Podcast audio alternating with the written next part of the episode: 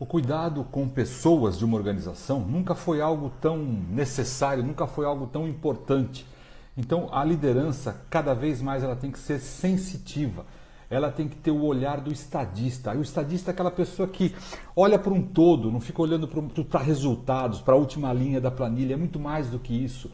Hoje, o papel do líder é muito mais acolhedor, um foco no acolhimento do colaborador, porque a gente está vivendo um momento diferente, onde todos nós Aliás, nenhum de nós viveu isso antes. Nenhum de nós viveu essa experiência antes.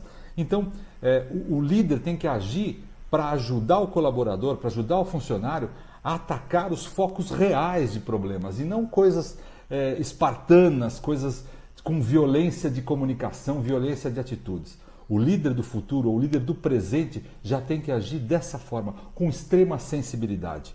Pensa nisso.